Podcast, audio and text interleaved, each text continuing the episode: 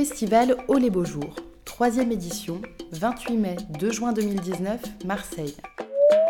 Friction littéraire en podcast. Manifesto, entretien avec l'écrivaine et violoniste Léonore de Récondo, animé par Guénaël Boutouillet, enregistré en public à la bibliothèque de l'Alcazar. Je suis ravi de vous, vous présenter, si vous ne la connaissez pas déjà, Léonore de Récondo. Euh, et nous allons nous entretenir à propos de son, de son dernier livre, ce qui n'empêche absolument pas, parce que euh, vous pouvez être déjà lecteur et lectrice euh, de Léonore, de, Là, je le dis un peu en amont, parce que des fois, je, dans les dernières rencontres, j'ai dit au bout d'une heure, et parfois, c'est intimidant. On aura un micro à faire circuler, vous pourrez vous en emparer. N'hésitez pas à, voilà, à fourbir vos questions aussi pour, pour vous adresser à, l'auteur. Et donc, on va parler de Manifesto, qui est votre cinquième livre chez Sabine Vespizer. Il y en a eu au moins un autre avant, autant qu'il fait, je crois. C'est ça. Et qui est paru en, en janvier de cette année. Alors les dénominations, c'est toujours compliqué parce que le genre roman, ce qui est bien, c'est qu'il est pratique parce que voilà, littérairement, il est très accueillant. Dans roman, on peut mettre beaucoup de choses. Et puis, si on dit récit, on emprisonne les choses dans, dans, dans, dans un récit non fictionnel. Euh, or, ce livre, un de ses intérêts, c'est qu'il fait les, deux à la fois, partant d'une situation très réelle, euh, très effective, euh, qui vous est arrivée, euh, l'avant-deuil et le deuil d'un père mort en 2015. 15. Et ça raconte ça. Euh, donc ce pourrait être une oraison. Et puis ça n'est pas que ça, ou alors ça l'est d'une façon tellement étonnante qu'on on va pouvoir le- l'entendre et, et en parler, euh, puisque délibérément fictionnel. Le récit de la dernière nuit, euh, où vous l'accompagnez avec euh, votre mère à l'hôpital, euh, se voit entrecoupé de conversations forcément fictives entre votre père, Félix, et un Ernesto dont on comprend très vite qu'il s'agit d'Ernest Hemingway. Chose qui est à la fois possible et impossible. C'est-à-dire, vous allez nous dire en quoi ils se sont croisés, mais en même temps, il y a un différent temporel. Ils n'ont pas pu, être euh, amis au même moment, avoir vécu les mêmes choses au même moment, puisque, puisqu'ils ne sont pas de la même génération. Mais ils se sont croisés. Et donc cette conversation-là euh, est une conversation du coup très, très libre et qui parle de plein plein de choses, euh, de la guerre d'Espagne, de la création, de la vie, euh, vient euh, s'intercaler vraiment. Voilà, il y, a- deux modalités de texte qui, conversent elles-mêmes et qui, euh, alors, en tant que lecteur, euh, nous permettent sans doute aussi de traverser autrement ce qui est en train d'être raconté. Et pour moi, tout commence au titre.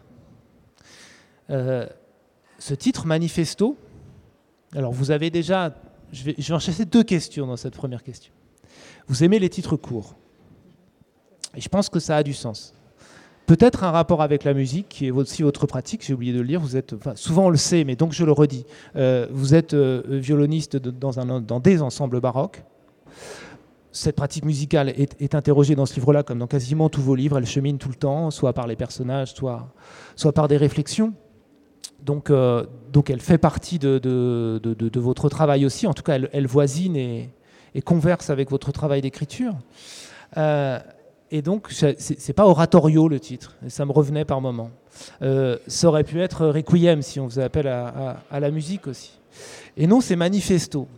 Et Manifesto, ça résonne avec le manifeste, qui est quelque chose d'autre dans l'histoire de l'art. Et D'ailleurs, qui est en général pas forcément quelque chose de musical, mais un manifeste, c'est plutôt une déclaration d'intention artistique faite dans, dans la force de la jeunesse, avec la vigueur, l'indignation, enfin voilà, le manifeste surréaliste et d'autres hein, qui ont jalonné l'histoire des arts et du siècle. C'est en général quelque chose qui, voilà, qui, déclare euh, très fortement. Et c'est pas forcément ce à quoi on s'attendrait non plus euh, pour ce que je- le contenu dommage euh, qui est celui de ce livre. Et j'aimerais partir de voilà, ce serait ma première question, ce titre. Déjà parce que tout simplement, pratiquement, à quel moment vient un titre, euh, comment il travaille avec le texte, et puis, euh, et puis dans cette intention-là. Donc à la fois, je l'enchasse dans une sorte de première partie qui est votre goût des titres, comment vous, vous façonnez les titres, est-ce que ce que je présume d'un rapport enfin, euh, avec la musique est juste ou pas, et contredisez-moi, n'hésitez surtout pas, ça sert aussi, ça marche autant, j'évite de, Ça, ça se de vide. créer un court-circuit. Et puis euh, ce titre-là, Manifesto en lui-même. Alors, par où commencer? Je vais commencer par, euh, par Manifesto, qui... Alors, non, je ne vais pas commencer par Manifesto. Je vais commencer par les titres en général. ça, dépend, ça dépend de mes livres. Il y a des je livres... vous écoute, hein, je fais mon petit ménage en même temps, mais, je vous écoute. C'est très très bien, ne vous inquiétez pas.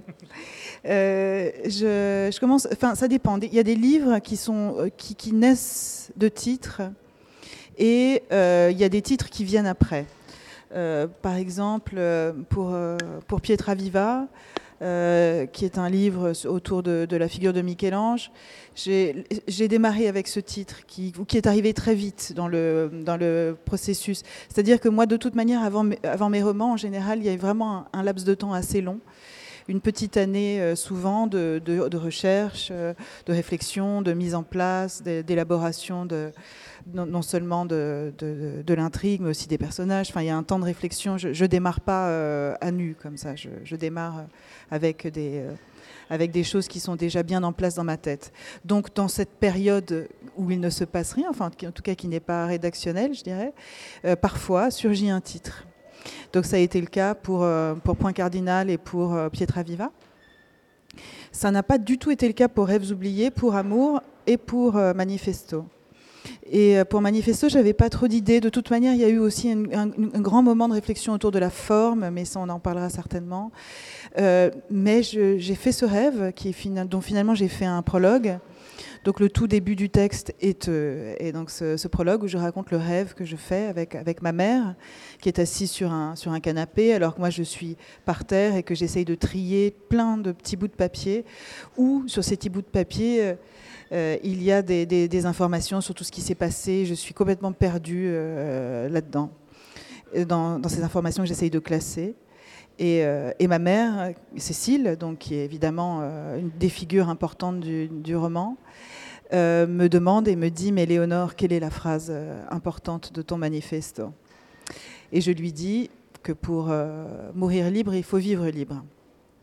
Et je me réveille, enfin, je, fais vraiment ce rêve, alors que j'ai commencé l'écriture du texte. Depuis, j'en suis peut-être à la moitié. J'ai passé des mois à me demander comment j'allais l'écrire quelle forme ça allait prendre. Et je suis dans cette grande dans ce tunnel, comme à chaque fois, euh, d'écriture et de tout ce que ça vient bouger à l'intérieur de soi. Évidemment, particulièrement celui-là, qui est quand même euh, une écriture, euh, le récit aussi intime de, de, de, l'histoire de mon père, de l'histoire de la famille, de, mon histoire, en fait, de ce qui, m'a constitué. Donc quand surgit ce rêve, où j'ai fait beaucoup de rêves d'ailleurs hein, pendant cette période-là, quand surgit ce rêve si clair, avec ce mot si évident, je me dis, alors je, l'apprends au mot et je me dis, ok, en fait là j'ai mon titre. Et il m'a semblé juste, pour toutes les raisons dont vous avez parlé, qui est qu'en effet, c'est un livre sur, sur cette dernière nuit, donc qui aborde le passage de la vie à la mort, qui aborde trois ans après, puisque maintenant ça fait quatre ans que, mon père est mort, euh, je, l'ai trois ans plus tard, qui, l'aborde avec une certaine distance, donc je ne suis plus dans le, dans le, dans le vif, enfin c'est le cas de le dire. Euh, je suis quand même trois ans plus tard, donc avec la distance et aussi l'épaisseur romanesque que j'ai voulu, euh, que j'ai voulu y ajouter. Et je me dis que en effet, ça n'est pas un, oratorio, ça n'est pas un requiem, ça n'est pas un lamento, ça n'est pas tout ça, c'est un manifeste. C'est un manifeste sur la vie, je crois, profondément. Euh, c'est-à-dire que c'est un, livre qui, qui, fait face, qui parle de la mort, qui la regarde en face, mais par ce regard-là, vient euh, regarder euh, de manière, si ce n'est plus forte, la vie elle-même, puisque c'est quand même cette finalité qui nous fait comprendre la, beauté et l'importance du, moment présent. Donc ça, c'est un manifeste sur ce moment présent. Et c'est aussi un manifeste, je crois, sur la transmission du geste artistique. Euh, de euh, qu'est-ce qu'on fait de tout ça? Qu'est-ce qu'on fait de, la mort? Qu'est-ce qu'on fait des deuils? Qu'est-ce qu'on fait de l'amour? Qu'est-ce qu'on fait du désir? Qu'est-ce qu'on fait de tout ce qui nous traverse sans cesse? Qu'est-ce qui fait une vie? Et euh, comment un artiste s'en empare? Et qu'est-ce que ça vient euh, Est-ce que ça vient ou pas euh, consoler, euh, faire comprendre quelque chose, élucider, je dirais. Donc, le, manifeste de ce livre est aussi cette phrase donc, issue de ce rêve, que pour mourir libre, il faut vivre libre. Et je crois que la liberté d'expression, en tout cas, pour les artistes, ici dans ce, dans, ce, pays et en général, se sentir assez libre en soi pour pouvoir exprimer ce que l'on veut, il faut le manifester à chaque fois. il faut le redire avec force. Donc ça, je crois que ce livre, qui est en effet une sorte de pas de côté pour moi dans mon, dans mon chemin, parce que c'est vraiment la fiction qui continue de, de, m'intéresser, pas le... Alors, chez Sabine Vespizer, en général, on met sous le, sous le titre le, genre du, texte. Voilà. Donc là, il y a écrit roman en tout petit. Euh, elle, publie surtout de la fiction, donc très souvent il y a, écrit roman, parfois il y a écrit récit, parfois. Euh, euh, mais là, on en a parlé justement avant la publication. On s'est dit qu'est-ce qu'on fait? Alors pour moi, c'est plus un roman qu'un récit. Si j'avais vraiment dû choisir, je pense que j'aurais à nouveau mis roman. Euh, parce que je, voulais vraiment regarder cette nuit à travers, à travers la fiction, à travers justement ce que je disais de ce que peut permettre la distance euh, romanesque comme, euh, comme liberté d'écriture. Et, puis finalement, on s'est dit que non, on allait, on allait le laisser comme ça. On allait le laisser sans. C'est un manifeste, finalement. Son genre est le manifeste. Merci. J'aimerais vous proposer de nous en lire un extrait. Avec plaisir. Et de vous laisser le choisir. Ah. Ah, à moins, ah, que je doive l'imposer, mais, mais parce que de, ce choix, justement aussi, peut-être irréfléchi, spontané, ce qui viendra, euh, on va tenter de s'en saisir. Je vois que ce livre est très très corné, vous avez beaucoup travaillé. Ouais, c'est vrai. Hein. je, je, je, cherche. Je, c'est la première fois que je viens à Marseille. Et je, évidemment, quand, quand, je suis sortie du train hier, euh, à Paris, il, faisait assez beau, mais, mais pas. Il y a une lumière ici extraordinaire. Et il y a évidemment la mer dans la ville. Donc je me dis que je vais vous lire un texte sur une autre mer qui est celle du Pays basque, qui est l'océan. Donc, comme, euh, comme vous le disiez, c'est un livre écrit en alternance. Il y a le récit de la nuit avec Léonore et Cécile et Félix mourant dans la salle pétrière. Et il y a cette conversation entre Félix et Ernesto. Et là, c'est Félix qui parle. Je pars de Paris en début de soirée. J'ai une vingtaine d'années. Je dois rejoindre Amacho à Andaille. On est en juin. La nuit est courte. Je vais la passer au volant de ma Simca décapotable. J'adore conduire la nuit. J'arriverai au petit matin, je me garerai sur la plage et j'irai nager. À Paris, l'océan me manque, sa force, le froid qui me saisit quand je plonge et que je crôle dans les vagues. Longtemps, je n'ai eu qu'un corps, Ernesto. Les curés du collège de Dax m'ont toujours dit que j'étais un bon à nul en tout, orthographe, grammaire, latin, grec, arithmétique, géographie, nul, sauf en sport, sauf à la pelote, à main nue bien sûr. Mon corps grandit à l'ombre du fronton. Je suis adolescent alors et je me sens fort grâce à l'impact de la pelote qui creuse ma paume, qui en fait du cuir, qui l'enfle jusqu'à la faire tripler de volume, mais qui serre le cou, le rend noble, humain, d'effet d'artifice. Quand je vise le fronton, je suis dans ma toute-puissance, dans un élan et une joie que je ne trouve nulle part ailleurs. La nuit, je roule sans discontinuer, je m'arrête parfois à boire un café, je fume au volant, je fume quand je fais le plein, je fume et je pense à là-bas. À cette vie basque que je vais retrouver, à Amacho, ma mère, à cette langue que je ne parle qu'avec elle, personne d'autre de ma famille depuis la mort d'Aïta, mon père. Espagnol avec mes oncles, français avec mes frères, sans l'avoir vraiment décidé, en ayant passé avec tous un accord linguistique tacite, créant ainsi des territoires bien délimités entre nous. Là-bas, c'est aussi les Landes que je vais bientôt traverser, la route toute droite où il ne faut pas s'endormir, les pins sombres, au tronc bien rangé, le sable au sol qui entre les fougères forme des trous éclairs.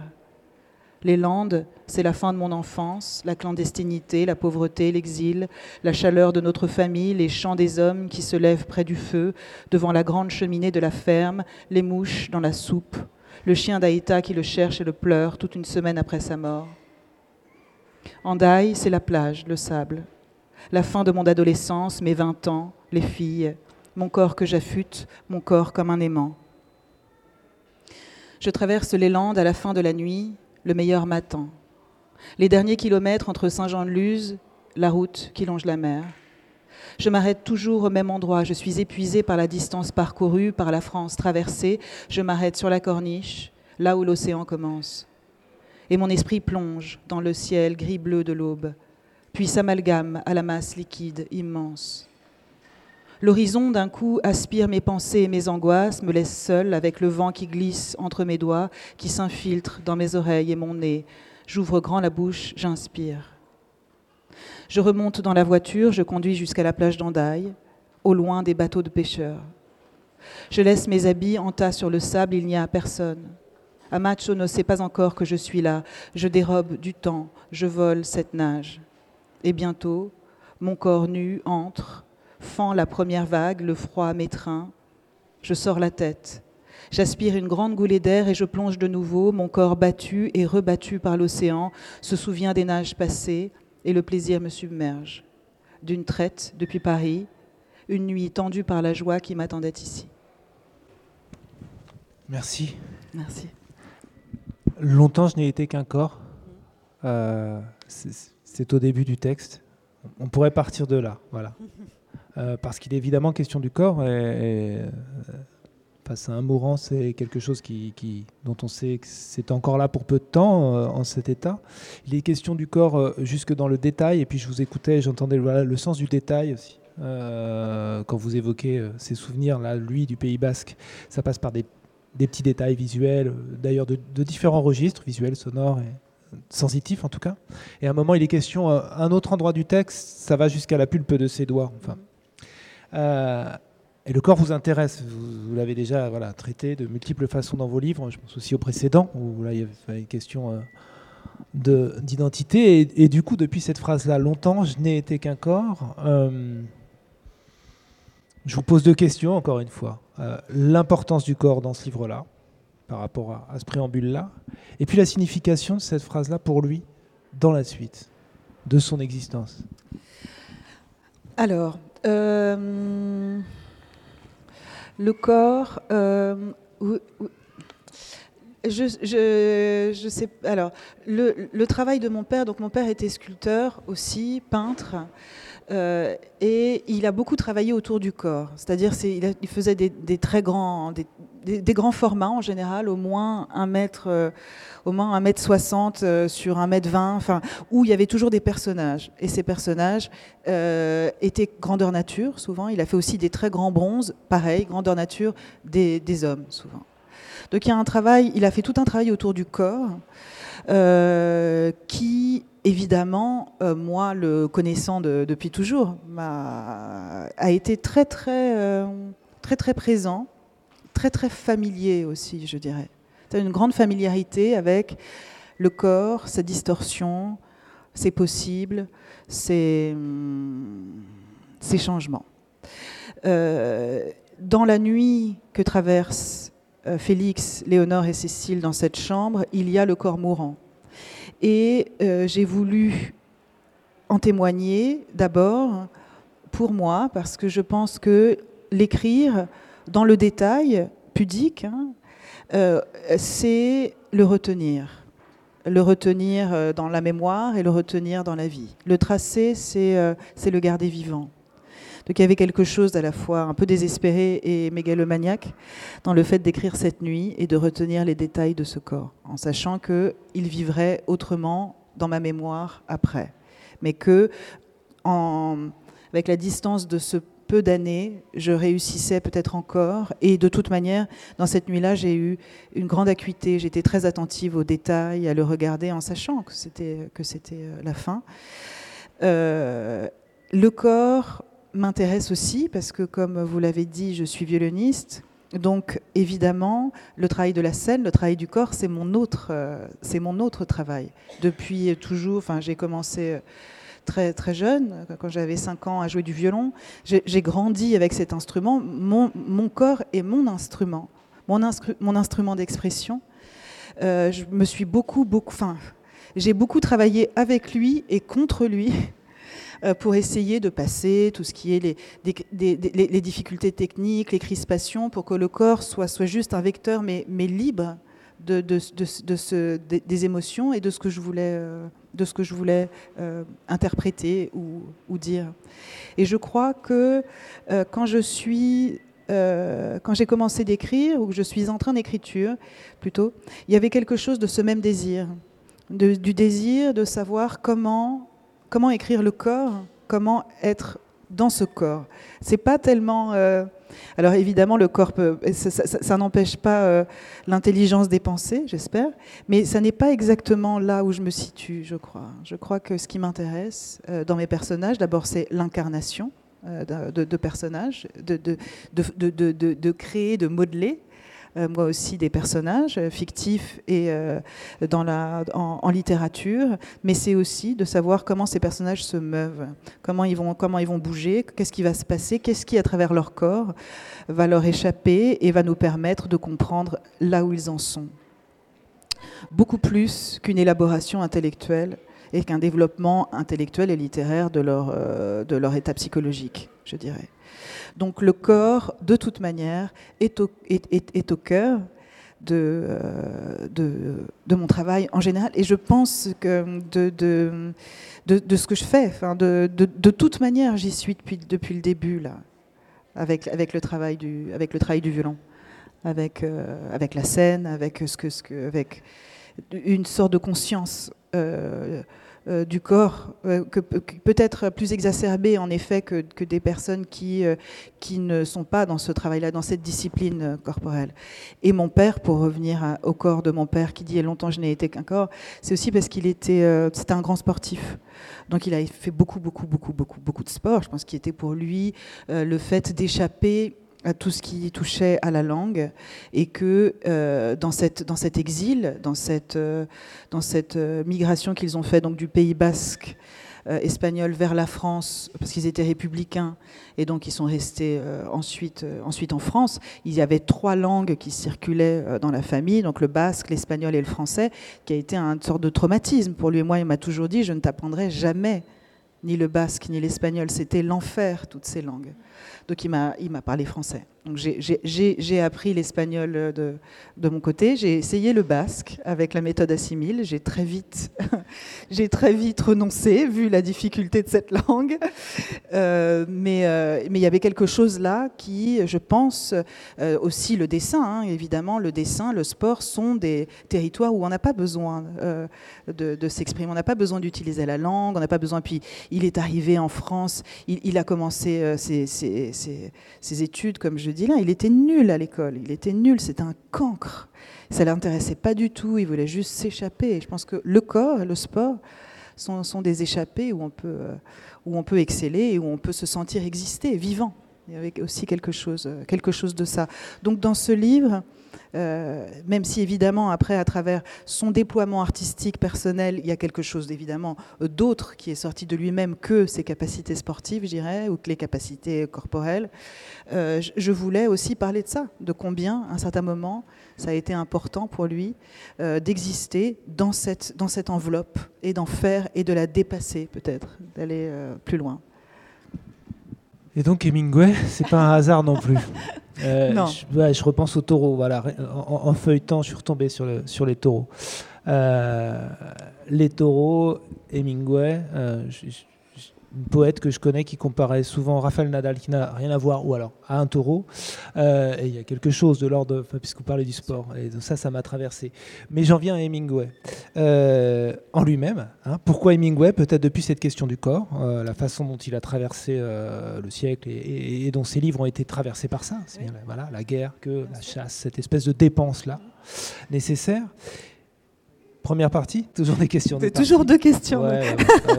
non, mais ça permet de vous, comme ça on vous écoute plus. Moi, je, voilà, je fais mes deux questions. Non, mais parce qu'elles viennent ensemble en fait. C'est très bien, c'est euh, parfait, continue. Et, et, parce que Hemingway dit quelque chose à un moment. Enfin, vous lui faites dire quelque chose. Euh, qu'il a besoin d'être loin des lieux pour écrire. Et vous avez parlé de la distance là. Et la question de la distance euh, sur un texte comme celui-là en plus, elle est très importante. Et elle est, elle est très grande. hein. C'est une question dont je ne demande pas une réponse absolue, euh, parce qu'en plus elle est en deux temps. C'est-à-dire qu'il faut de la distance euh, pour produire un texte comme ça, pour parvenir à ça. Mais est-ce que ça produit une distance aussi par rapport à ce qu'il s'est passé? Vous voyez? Alors, je, commence par la distance. Je commence par la dernière euh, question, si vous permettez. La distance, oui, évidemment. Alors, moi, il m'a fallu la distance de quelques années pour pouvoir euh, écrire ce texte. Il m'a fallu aussi la distance de la fiction, c'est-à-dire que je n'ai réussi à, à- j'ai su assez vite que j'allais écrire un tombeau pour mon père et que je voulais qu'il ce soit un manifeste de beauté et de générosité artistique parce que c'est ce qu'il m'a transmis. C'est de ça dont je voulais parler. Je l'ai su très vite. J'ai aussi su assez vite que je voulais que ce soit dans la traversée de cette nuit-là. J'ai commencé plusieurs fois. Ça m'est jamais arrivé de commencer autant un roman et de arrêter euh, tout de suite euh, plusieurs fois. Je, me cognais en fait. Il n'y a pas d'autre mot. Je me cognais au réel. Je me cognais à mon incapacité de, de me de, de- me de, m'arracher à ce réel pour pouvoir écrire. Je voulais surtout pas que ce soit un roman exutoire. Je voulais surtout pas que ce soit un roman sur j'ai perdu mon papa, c'est terrible, etc. Ça, surtout pas. Je voulais écrire sur, sur l'homme et sur l'artiste. Euh, et donc, euh, je n'ai réussi à l'écrire que lorsque j'ai pu imaginer euh, la, conversation qui allait apparaître entre ces deux hommes, donc Félix et, et Ernesto, cette conversation me permettant une distance pour pouvoir écrire la nuit. C'est-à-dire que ce livre, je l'ai vraiment écrit dans cette al- alternance. Je n'ai pas écrit d'un côté la nuit, de l'autre côté la conversation que je, je serais venue intercaler. Je l'ai écrit dans cette, dans cette énergie-là, justement, pour pouvoir euh, reprendre mon souffle et, euh, et continuer l'écriture. Donc cette distance de la fiction, cette distance de la, de, la, de, la, de la conversation me permettait d'écrire. Donc de toute manière, euh, distance vitale, juste pour l'existence euh, du texte. Ensuite, la distance permet, euh, donne de la place, de toute manière, donne de la place à la fiction, donne de la place à ce qui se passe, donne, permet euh, l'imaginaire, je crois, permet de euh, pouvoir voir les choses autrement et laisse le regard explorer l'intervalle entre le point et le, regard. C'est la distance-là, c'est cet espace-là qui, dans lequel vient s'engouffrer la fiction, je crois. Donc c'est ça, c'est cette distance que, euh, j'explore. Euh, euh, Félix et Ernesto parlent de leur, de leur enfance, de leur, de, leur, de, leur vie, avec une distance aussi, puisqu'ils sont, ce sont deux, deux, vieux messieurs qui sont assis sur ce banc. Donc de toute manière, le regard, leur regard est tout à fait distancé par rapport à ce qui s'est passé. Ernest Hemingway est apparu euh, dans cette conversation parce que justement il avait traversé aussi une génération avant, mais sa vie aussi avait été traversée par plusieurs choses communes. À mon père, qui était un engagement politique, euh, une vie euh, traversée par la guerre et une présence euh, en 1936 donc à Madrid comme reporter de guerre pour, euh, pour parler de cette guerre civile qui se, qui se, qui se déroule, un engagement antifasciste et, euh, et un rapport à la vie et à la mort, puisqu'il s'est suicidé, il a été, enfin, c'est une grande famille de, de, de suicidés, un rapport à, à- à la mort extrêmement puissant et à la vie aussi, à cette écriture, à ce désir de vie qui est, tout le temps euh, chahuté par, par ce, désir de, mort. Et puis les taureaux dont vous avez parlé. Et les taureaux, c'est aussi exactement la métaphore du faire face. C'est-à-dire dans une sorte de danse, euh, il y a le face-à-face. Face-à-face avec la mort, qui va être évidemment extrêmement euh, codifié, qui va être, euh, euh, qui, qui va être habillé, qui va être regardé. Mais ce face-à-face-là, c'est ça, ce que ces deux messieurs font. Et, et- et- et moi aussi, je, je- je crois. Et c'était le. La manière dont Manolete et, euh, euh, les Torero, enfin ce Torero qui, qui traverse le, livre, je crois qu'il est euh, de cette même famille d'artistes. C'est comment, comment, comment on fait face, et peut-être que l'artiste, justement, autrement évidemment que dans qu'avec la mise à mort d'un taureau, mais tout, toute cette tous ces artifices que l'on met autour, et peut-être que l'art est aussi une forme euh, d'artifice pour, euh, pour faire face et pour regarder, euh, pour, regarder, pour regarder la mort, mais aussi pour, pour être dans, dans cette célébration de, de, la vie, parce que je crois que c'est aussi ça. Cette célébration-là, on a parlé du titre, du titre tout à l'heure et, et, sa façon de, de, jouer, de, faire un contrepoint dès le départ. Mais il y a aussi quelque chose qui est frappant, c'est que ces deux vieux messieurs, euh, tout à l'heure, le, les récits de la vie euh, de Félix, votre père, sont au présent. Sont, la première personne est au présent, et ça c'est un temps d'action. Euh, mais leurs premiers échanges, hein, Félix et Ernesto, euh, sont au futur et au on ce qui aussi est une, toute simple torsion, euh, mais, d'emblée par rapport à, ce qu'on s'imagine qu'on va traverser, euh, hop, on passe du côté de l'espoir. Et ma question porte pas sur la vie après la mort, parce que c'est même, pas non plus ça qui se joue. Ce on-là est, comment dire, produit quelque chose, on dira performatif, quoi, mais euh, dans le langage et sur le lecteur et sur, la célébration de la vie à cet endroit-là, me semble-t-il. Oui, alors c'est venu c'est venu euh, dans l'idée, quand, quand, quand, quand, je me posais cette, question de, de, la forme, euh, j'ai imaginé une forme du dedans et du dehors. C'est-à-dire, le dedans, c'est la chambre d'hôpital, et le dehors, c'est cet extérieur où sont assis Félix et Ernesto en conversation. Parce que j'ai imaginé que dans cette nuit où Félix ne parlait plus, euh, son, esprit devait être ailleurs. Mais de toute manière, cette, idée, je l'avais déjà eue depuis quelque temps, puisque il, euh, avait euh, la maladie d'Alzheimer. Donc ça faisait plusieurs années que, comment dire, je n'avais pas, n'était pas, j'avais pas l'impression que son esprit était complètement diminué. C'est pas ça. J'avais l'impression que quelque chose nous échappait, qu'il s'était échappé que c'était ailleurs, que c'était une autre manière, et que c'était moi qui, euh, parfois, ou le plus souvent après, on, ne se rencontrait plus. Euh, donc l'idée d'un ailleurs, d'un dehors euh, qui existe par soi mais que je ne vois pas, euh, je, le vivais depuis plusieurs, euh, de, depuis plusieurs années. Donc en effet, ça n'est pas une question de, euh, de l'esprit, de l'âme, de, tout ça. Éventuellement, je ne sais pas, je, ne sais pas.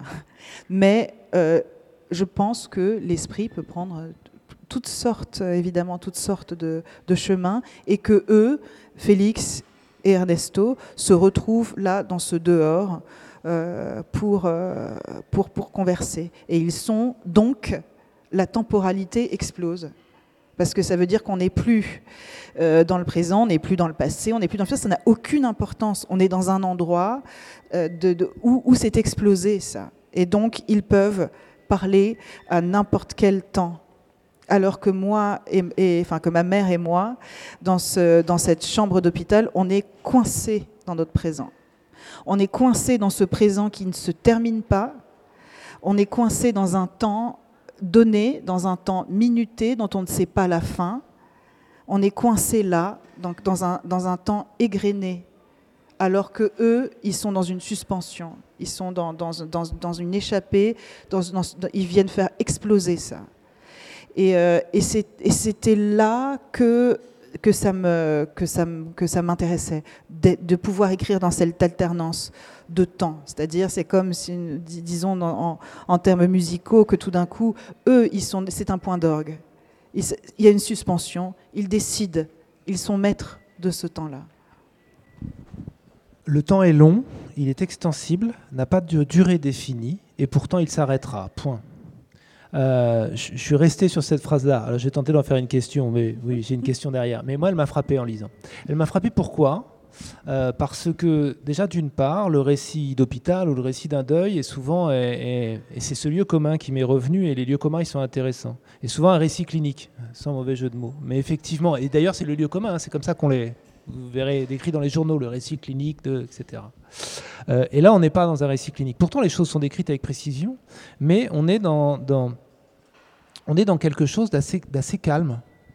Euh, en lisant, je ne sais pas si vous avez ressenti ça, c'est-à-dire qu'on euh, n'est pas dans l'insoutenable ou dans l'effet de, réalisme. Alors, je ne sais plus comment ça s'appelle. Il y a une figure très compliquée qui s'appelle l'hypotypose, euh, littérairement, qui est une figure de saisissement absolu, vous voyez, comme dans les tableaux.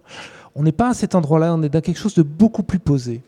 D'inquiet, évidemment, euh, de conscient, de lucide, mais de très posé. Et cette phrase-là, déjà, dans sa rythmique même, dans sa douceur, en fait, euh, me semble le signifier très fort. Et puis évidemment, elle fait écho à ce que vous étiez en train de dire, c'est-à-dire ce que vous posez du rapport au temps. Le temps est long, il est extensible, n'a pas de durée définie, et pourtant il s'arrêtera.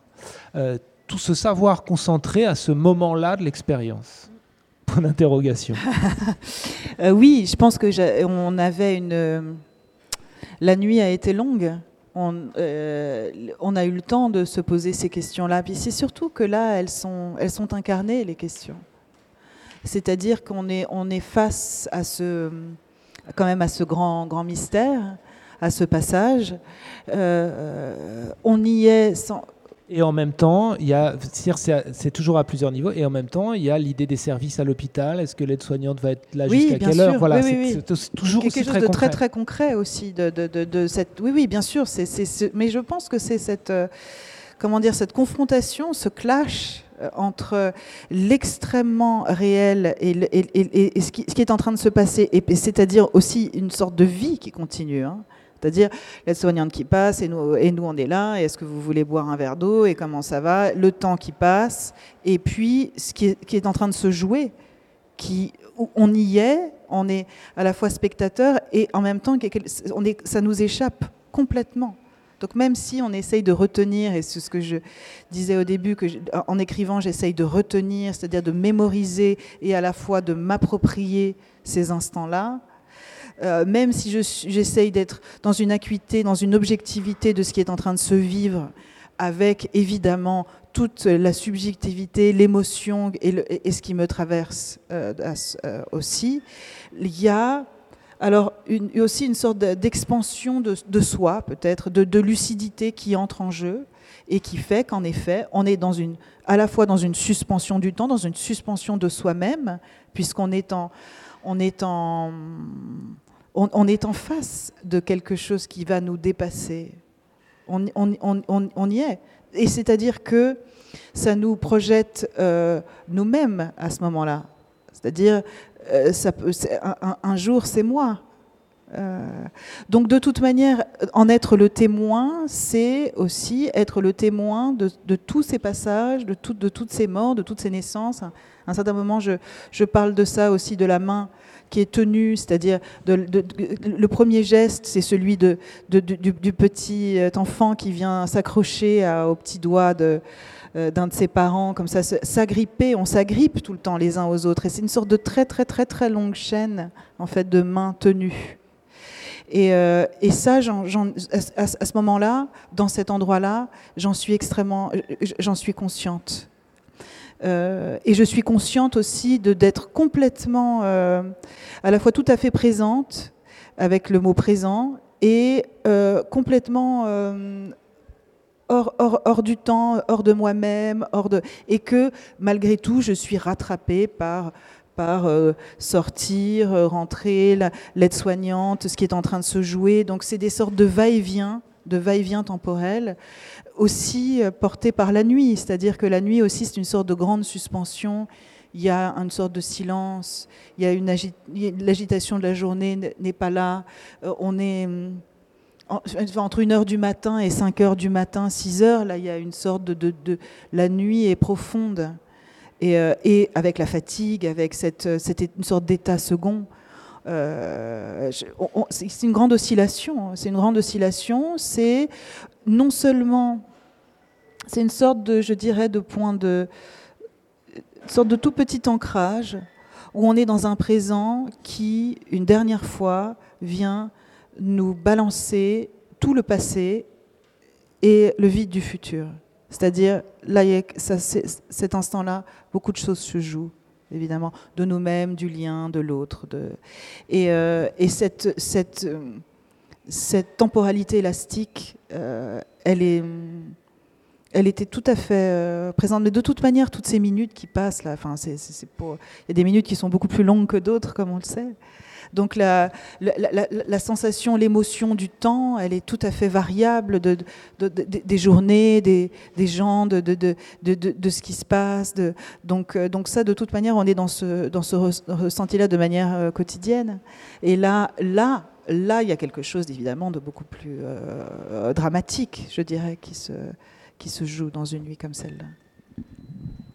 Vous avez parlé du fil, vous avez parlé de, toute l'histoire qui revient, et aussi de toutes les morts. Et il y a d'autres morts dans le livre qui sont extrêmement frappantes euh, pour, le lecteur. Euh, il, faut les raconter un peu. Euh, parce qu'elles font partie de l'expérience et puis qu'autre chose si, joue aussi ce sont celles de, trois demi-frères et sœurs si je refais bien la généalogie euh, mort violente, euh, dramatique, et dont, on, dont on imagine, mais du coup c'est ça reste aussi à distance, une distance pudique, dont on imagine à quel point elles ont dû être dévastatrices pour, euh, pour Félix. Oui, c'est-à-dire, quand, je, quand je me suis décidé d'écrire ce, ce, livre sur lui, il était évident que je, que je n'allais pas passer à côté, si je voulais faire un portrait de lui, de l'homme, de l'artiste, du père, je ne pouvais évidemment pas ne pas parler de la mort de ses, de ses enfants, donc mes demi-frères et sœurs, qui, en est, qui à contrario de, sa mort à lui, qui est quand même accompagné, qui est d'un âge euh, certain, qui est, une belle mort, euh, la mort de ses enfants, qui, qui avaient 30 ans, euh, a, été, vraiment d'une. Elles ont toutes été d'une violence extrême. En effet, d'abord parce que c'est un âge où on ne doit pas mourir.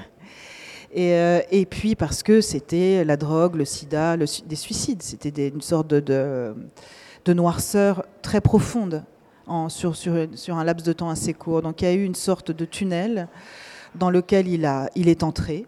Euh, enfin, c'est pas un tunnel, c'est un puits profond. Euh, et cette tristesse accompagnée de, la lucidité qui, qui, était là aussi sur la vie, sur les autres, euh, évidemment, l'ont métamorphosé. C'est un autre homme. Euh, il a survécu. Moi, j'ai pensé qu'il ne survivrait pas, mais il a survécu parce qu'il avait une très très grande force.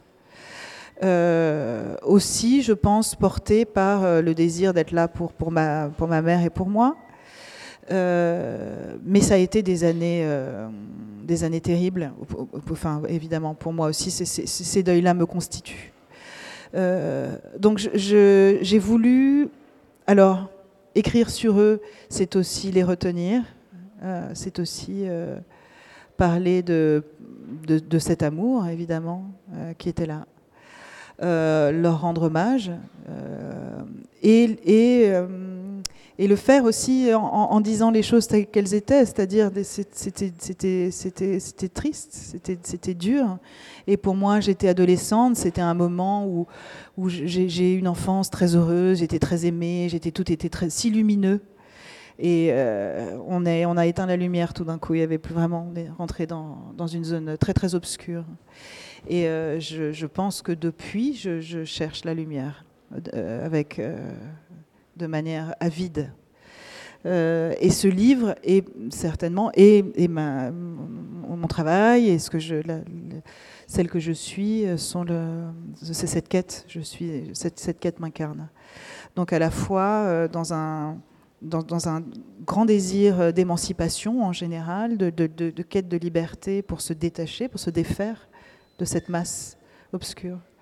Et, et parce que je crois que aussi à travers l'art, mais à travers une forme de, générosité humaine, on peut, euh, on peut dépasser, on peut, euh, on peut donner à voir autre chose et on peut en faire quelque chose. Parce que la question, c'est quand même le faire. Et ne pas être que dans le fait de, subir. Et après, qu'est-ce que je fais avec ça? Enfin, moi, je me suis posé cette question, mais qu'est-ce que j'en fais exactement? Et je j'écris. Toujours manifesto et pas lamento.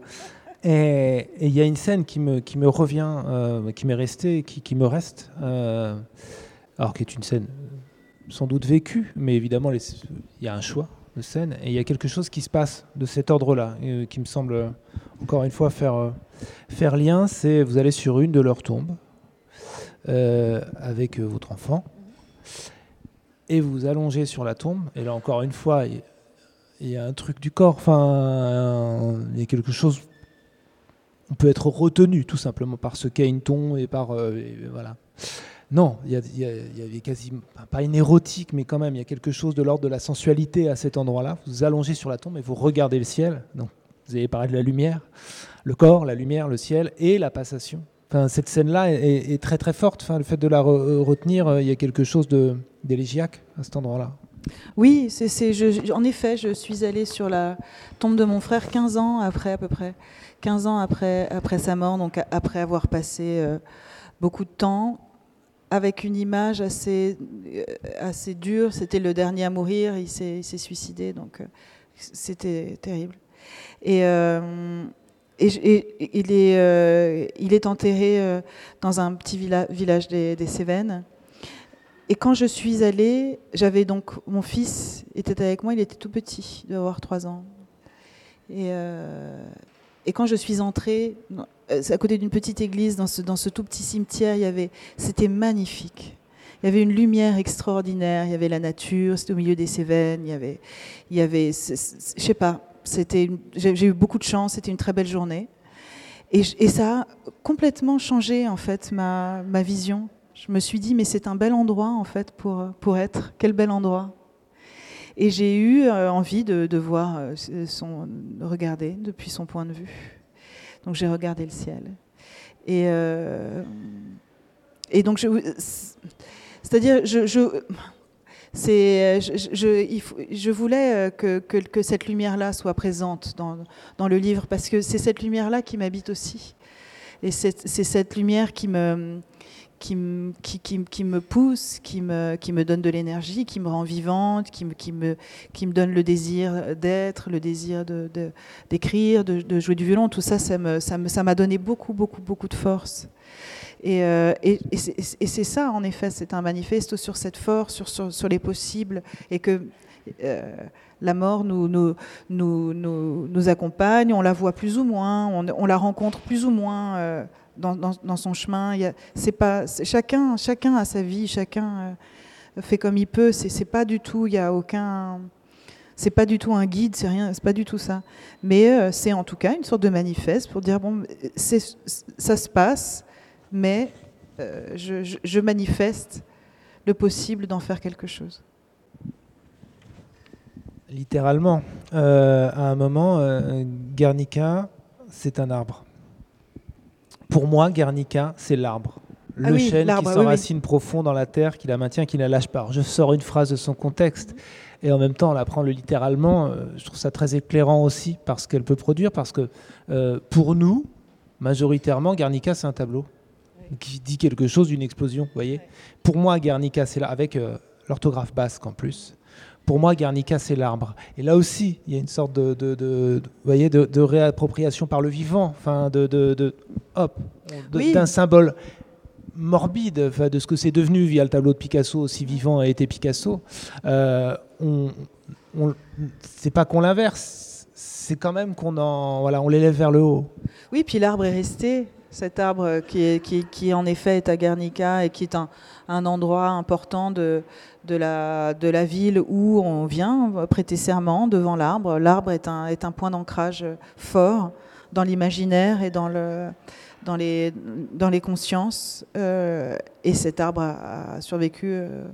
Donc, euh, en, effet, pour nous, Guernica, mais pour moi aussi, évidemment, c'est le, c'est le bombardement, c'est le début d'une histoire terrible, c'est le, début des, des, grands bombardements nazis. et c'est ce tableau que fait, que fait Picasso et qui, qui, qui nous permet de, de, de, de nous souvenir de, cette, de ce carnage. Mais c'est aussi, et aujourd'hui encore, il y a l'arbre, c'est aussi enfin, les arbres. Moi, j'aime beaucoup les arbres. Je ne sais pas si vous aimez les arbres. Il y a quelque chose là qui s'enracine. On ne voit pas qu'il y a autant de l'arbre en dessous qu'au-dessus. Et puis une sorte de patience l'hiver, et puis il y a une sorte de joie le, printemps quand ça, revient. Et, ça nous force à regarder le ciel aussi. Donc euh, oui, Guernica, et c'est aussi, une manière, en parlant du berger, de, parler de ce territoire basque, de cette culture basque, de cette langue basque qui, moi, que, qui ne m'a pas vraiment été transmise. Bon, j'ai le, le, prénom et le nom que j'ai, donc euh, ça, ça, se, ça se lit un peu. Je ne parle pas le basque, comme je, comme je disais. Mon père, qui, qui n'a jamais, donc qui n'est jamais retourné en Espagne, puisque jusqu'à la mort de Franco, personne n'y est retourné, a fait sa vie en France. Euh, mais il y avait quelque chose en lui, évidemment, de, de ça, puisqu'il était entièrement né euh, de, parents basques et sur ce, sur le territoire, sur ce territoire-là. Donc il y a quelque chose qui, qui, était en lui, qui l'habitait complètement. Moi, j'en ai, on m'en a transmis des bribes, c'est-à-dire surtout des souvenirs. Euh, et je me suis dit à sa mort, mais alors, qu'est-ce que je fais de ce territoire? C'est-à-dire à partir du moment où lui n'en parle plus, ça n'existe plus. Euh, donc je, je, crois que ce livre est aussi une tentative de d'investir, d'envahir, j'allais dire, euh, le, cette, cette, là, le, cette, cette place-là, ce paysage, euh, ce paysage basque qui, qui, existe en moi d'une certaine manière et, qui, et qui, que je transmets à nouveau en, l'écrivant, même si je peux je, ne me dis pas aujourd'hui que je vais aller vivre là-bas. J'adore le, le, Pays Basque, c'est magnifique, l'océan, la montagne, enfin ce que vous connaissez peut-être. C'est vraiment, et puis c'est une langue, c'est vraiment des, gens euh, très, très, très forts. Euh, mais, euh, mais je me sens pas, je, me sens pas maintenant le devoir d'y aller ou le devoir de, de retransmettre quelque chose. Ça, c'est pas ça. Je crois que c'est plus la mémoire de, de paysages, les, les paysages qu'on a en soi. Je vous ai dit hein, qu'il y avait un micro pour vous hein, et que j'allais pas monopoliser. Donc je, vous pouvez quand vous voulez. J'ai des questions, j'en ai encore d'autres, mais je ne vais pas m'arroger ce pouvoir. Vous pouvez être intimidé aussi, on a, on a aussi le droit. Non, mais... vous n'êtes pas intimidé. Hop, ici, ah. le micro. Qu'est-ce que vous vous sentez de plus, musicienne ou auteur? Alors, parlons de l'identité. euh, je, alors, écoutez, je vais vous dire très concrètement donc je suis violoniste toujours. Euh, j'ai fait 20 ans de, de, carrière, de tournée, tout ça. Quand on me demandait qu'est-ce que tu fais, je disais je suis violoniste. Et puis j'ai commencé de publier, mais c'était très inattendu pour moi le fait d'écrire. Enfin non, j'ai toujours écrit, mais le fait d'être publié, et puis finalement d'une certaine forme de succès, c'était complètement euh, très très très inattendu. Et donc j'ai mis un peu de temps à, à comprendre que en fait vraiment j'écrivais. Alors quand on me demandait qu'est-ce que tu fais, alors je disais ben, je suis violoniste et puis j'écris un peu. Bon. Et puis après j'ai dit je suis violoniste et écrivaine. Donc là, ça commençait à... Et maintenant, quand on me demande, je dis que je suis écrivaine et violoniste. Euh, pour euh, le dire comme c'est, puisque finalement, c'est comment, comment, quand on pose la question de qui on est, on, se, on affirme quelque chose. Je, alors là aussi, d'une manière très concrète, la, vie de, que je n'imaginais pas, la vie d'écrivain, c'est aussi se déplacer, comme aujourd'hui. C'est quand un livre sort, en faire la promotion, aller dans des librairies. Je me suis beaucoup, beaucoup déplacée. Sabine Vespizer est un, est une femme qui, euh, donc une maison d'édition indépendante, euh, très belle maison d'édition, qui travaille euh, vraiment de manière très très rapprochée avec les libraires. Donc elle va beaucoup voir les libraires et ses, auteurs, dont, moi, on se déplace beaucoup. Donc j'ai publié un livre en 2015 qui s'appelle Amour, qui a eu des prix, etc. Il y a eu une sorte d'emballement, de, disons, où je pense que je suis allée dans 60 librairies donc vous imaginez 60 euh, déplacements plus la promotion, c'était six mois hein, en fait. Donc à partir du moment où il y a eu un tel, euh, un, tel emploi du temps, je, dirais, évidemment, j'ai réduit mes concerts. Et comme donc maintenant, je dirais que mon activité est 70% de, d'écriture et de, je continue les tournées. En fait, je pensais pas que j'allais voyager autant avec les livres, mais c'est un peu comme la musique. 70% d'écriture et 30% de, de concerts, mais je, continue évidemment à travailler mon violon. Euh, c'est pour moi, ça, ça, me constitue cet instrument. Donc, euh, Ce qui était extraordinaire la première fois que j'ai lu Rêves oubliés, c'était la musique qu'il y avait dans votre écriture et que, que j'ai trouvé euh, exceptionnelle justement. On sentait bien que vous étiez musicienne avant quelque part d'être auteur. C'est pour ça que je vous posais la question. Écoutez, merci pour, pour, le, pour le compliment. Euh, je, certainement, alors c'est toujours un peu difficile le questionnement de la musique dans, mon écriture et inversement parce que en fait, étant moi l'objet de cette question, j'ai pas là pour le coup pas assez de distance pour pouvoir pouvoir vous répondre.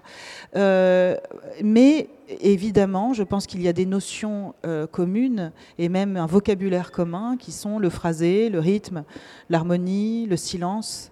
Euh, qui, qui sont communs aux deux, aux deux disciplines, c'est-à-dire en musique comme, comme, en, comme en littérature. Et en effet, j'ai je retravaille mes textes à une fluidité, au fait que vraiment on puisse euh, rentrer dedans et ne pas, et ne pas être heurté ou ne pas se prendre les pieds dans, le tapis euh, au moment de la lecture. Hein. Ça, c'est quelque chose qui, m'est très importante.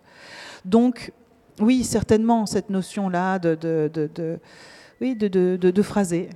Euh, elle, est, euh, elle est dans mon, dans mon écriture, même si c'est un travail qui, qui, c'est pas inconscient, mais ça me semble très très important, sans pouvoir vraiment dire que c'est parce que je suis violoniste que j'écris comme ça.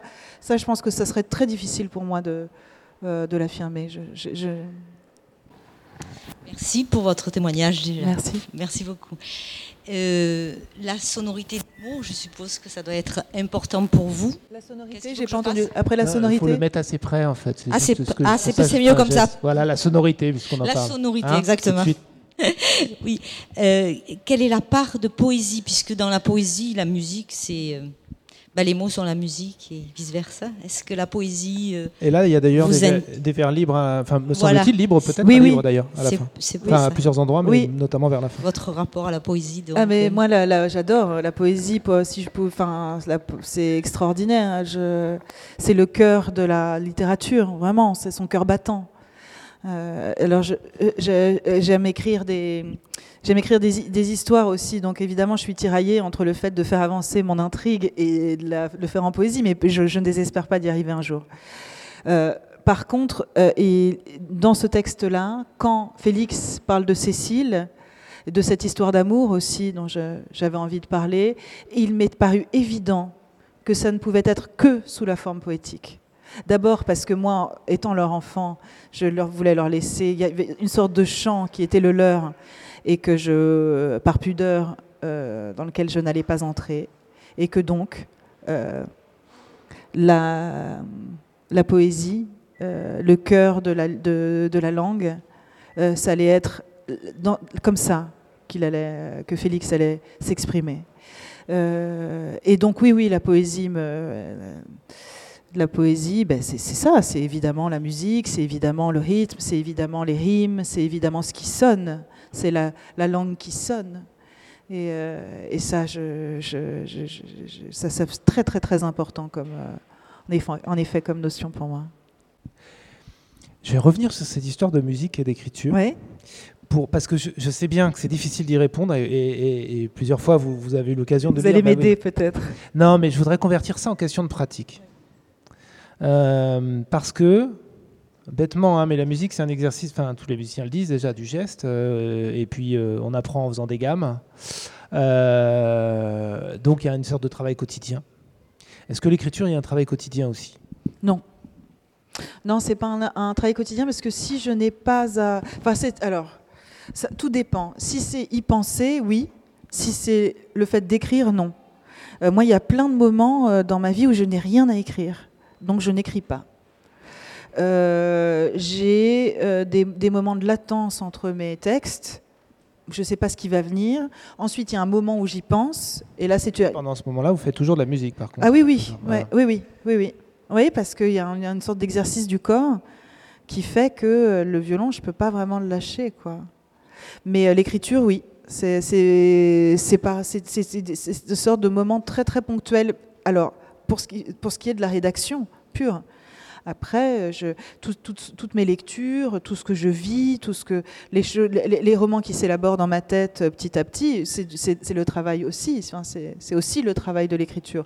Par contre, si, votre question était euh, écrire comme faire des gammes, le besoin d'écrire, je ne sais pas, euh, 1000 mots par jour en se disant je fais mes gammes, j'affûte ma plume, non. Parce que. Mais c'est sans doute qu'elle n'est pas musicienne de pratique. Mais une auteure, et, de- et pas n'importe qui, Mélisse de Kerangal, m'avait répondu qu'elle faisait pas des gammes. Par contre, elle était dans une période où elle, elle recopiait l'Odyssée. Euh, ce que j'ai trouvé assez formidable, Ah oui, Enfin, c'est déjà sûr, comme bien euh, sûr. de la part de quelqu'un qui sait écrire, comme euh, Bien sûr. Maëlys. Bien sûr. Euh, mais de, de- voilà, de ce mélange aussi. Enfin, vous parliez de la lecture. À cet endroit-là, recopier, c'est à la fois le geste d'écrire, en même temps, c'est pas écrire elle, mais c'est investir la lecture à la façon dont, dont les musiciens font des gammes, pour le coup. Dont le Oui, et puis de revenir à un temps, à une, à une littérature très lointaine. Je pensais aussi traverser ce temps, traverser ce temps littéraire et faire une sorte de boucle de, de choisir ce texte-là aussi, parce que c'était un des, un des textes euh, fondamentaux. En forme euh, poétique également. Oui. C'est-à-dire qu'à cet endroit-là, la musicalité, enfin, Oui. ce que ça produit, euh, du coup. Oui, de- puis, et puis je pense que c'est des, des, des, des- des terreaux. C'est-à-dire, il y a aussi des choses que, forcément, chez elle, ça vient ouvrir des portes d'écrire euh, ce texte-là. Ça vient euh, ouvrir l'imaginaire, ça vient certainement euh, la, déployer quelque chose euh, du sensible. Parce que sur les rapports entre les choses, il y a justement, vous parlez d'ouvrir l'imaginaire, il y a un moment incroyable dans le livre. euh, le père sculpte un violon. Ça, c'est aussi quelque chose en soi hein, de symbolique et de, très fort dans le livre. Euh, mais c'est pas ça que j'allais vous dire. C'est de- depuis le violon, la réflexion autour de ce violon qu'il euh, qu'il fabrique. Lui parle de Léonore, qui à un moment a eu l'occasion d'exercer sur un violon un Stradivari de grande qualité et qui dit la merveille dont il s'agit pour euh, une musicienne, mais qui utilise, le, qui emploie le terme imagination. C'est-à-dire que de changer d'instrument, d'avoir un instrument de musique et quelque chose a priori, vous voyez, de, de concret qu'on tient en main, euh, lui ouvre l'imagination. Ce qui est quelque chose qui est, je trouve très intéressant à questionner, d'autant plus quand on n'est pas musicien, parce que là, là aussi, il y a un déplacement euh, de registre en fait. On n'imagine pas que dans la pratique musicale, on investisse autant d'imagination. Si on imagine un son, Euh, mais c'est vrai, euh, mon professeur de l'époque euh, avait un très très bel instrument. C'est-à-dire quand on a son instrument à soi, je parle du violon puisque, mais c'est pareil pour tous les instruments. Quand on a son, moi mon violon, je le connais bien mon violon, j'ai choisi mon violon. Pourquoi je l'ai choisi? Parce qu'il a un tel son, parce que parce que j'aime cet instrument. Donc déjà, il faut choisir son violon. Donc je choisis, euh, mon violon pour toutes ces raisons. Et je, mais ce, ce violon a ses limites. Ce violon a ses limites. Je ne m'en rends pas compte. Je ne m'en rends pas compte. Mais même si je m'exerce à euh, repousser les miennes et donc les siennes, pour que ensemble nous créions un son. Alors là, je parle juste du son, je ne parle pas des difficultés techniques, hein, mais que nous créions un, son ensemble euh, qui soit particulier, qui soit celui que j'ai dans ma tête. De toute manière, un violon, on le passe d'un violoniste à l'autre, il n'a pas le même son. Donc évidemment, c'est non seulement une question certainement de densité corporelle, juste de résonance euh, physiologique, mais aussi d'imaginaire. Ça, c'est évident, je pense. Et quand, euh, c'est pour ça aussi que souvent les instrumentistes, au fur et à mesure, ont besoin de changer d'instrument, parce que changer d'instrument, c'est changer de perspective. Euh, et quand je vais euh, étudier, que je vais voir mon, professeur qui habitait près de Munich à l'époque, et que je joue son, instrument, qui est en effet un des plus grands instruments, mais, pourquoi ils sont si connus ces instruments? C'est parce que, évidemment, ils sont très beaux, très belle facture, etc., mais c'est parce qu'ils viennent ouvrir quelque chose. Ils sont extraordinaires. Donc, on a un son qu'on n'imaginait pas avoir en soi quand on joue ces grands instruments. Et donc je joue ce, grand Stradivari qui est, qui vraiment qui, est bon, qui est fabuleux. Et en reprenant, et juste par ce fait-là, j'ai progressé. Je reprends mon violon et j'ai progressé parce que je suis capable de produire ce son-là. Et je ne le savais pas. Donc ça vient ouvrir, en effet, euh, quelque chose de l'imagination d'un son qu'on a en, soi, mais c'est aussi euh, l'image que l'on a de nous-mêmes. Hein. On peut, le, replacer ailleurs. C'est-à-dire, euh, dans la vie, on, avance d'une certaine manière, et puis il y a une rencontre, et il se passe quelque chose qui fait qu'on se découvre, on se dit ah bon? Et ça, ça vient tout, ça vient changer. Alors l'imaginaire s'ouvre, alors c'est possible. Donc c'est quelque chose à la fois de très concret, l'expérience sonore, parce qu'elle elle est tout à, fait, euh, tout à concrète, et en même temps, ça vient ouvrir là euh, des possibles qui restent. Donc même si j'ai rendu avec beaucoup de désespoir et de tristesse ce magnifique violon à mon professeur, en repartant avec le mien, d'autres choses étaient possibles, parce que je, ne, je ne m'étais jamais entendu avec ce son-là. Merci. Euh, peut-être avez-vous encore des questions parce qu'on a toujours un micro. Madame, alors du coup, le micro, à chaque fois, on fait voyager. Euh.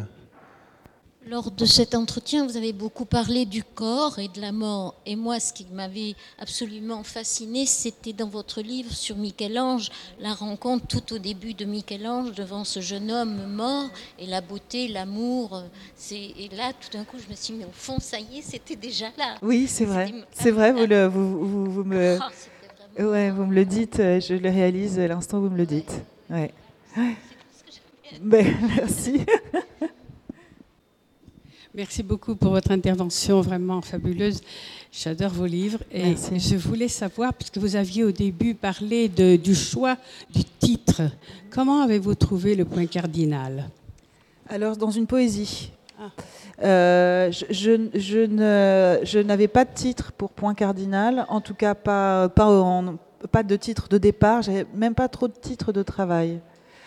Euh, je ne savais pas trop. Et puis, alors, là, vous me prenez au dépourvu, je, je ne sais plus quelle poésie j'ai lue, de qui. Mais dans cette poésie, il y avait euh, Point cardinal. Et ça, m'a éclairé. Je me suis dit que c'était évident que, en fait, euh, ce, ce texte-là était autour d'un point cardinal intérieur mhm. et extérieur. Il y avait une sorte de tension entre, entre les deux, ces, deux, ces deux points cardinaux. Merci beaucoup. Mais merci. Ben merci beaucoup. Merci euh, bah, merci. Mais merci vraiment euh, voilà, de votre, cette générosité à, à, vous engager sur, enfin, sur, sur un texte dont il pourrait être difficile de, de, parler. Enfin, c'est formidable. Et puis c'est très vivant. Donc euh, un texte de deuil qui, qui, nous donne autant de vie, c'est un beau cadeau. Merci beaucoup. Merci. Et vous pouvez donc, il y a une table de librairie, comme vous l'avez vu. Et donc Léonore peut avec plaisir euh, vous signer euh, ce livre et tous ses autres livres. Euh, et vous pouvez ainsi aussi converser en, direct avec elle un petit peu. Vous ne le regretterez pas, enfin vous le savez. Merci à, vous toutes et tous et bonne fin d'après-midi et merci Léonore encore une fois. Plus de friction littéraire en podcast sur olesbeaujours.fr.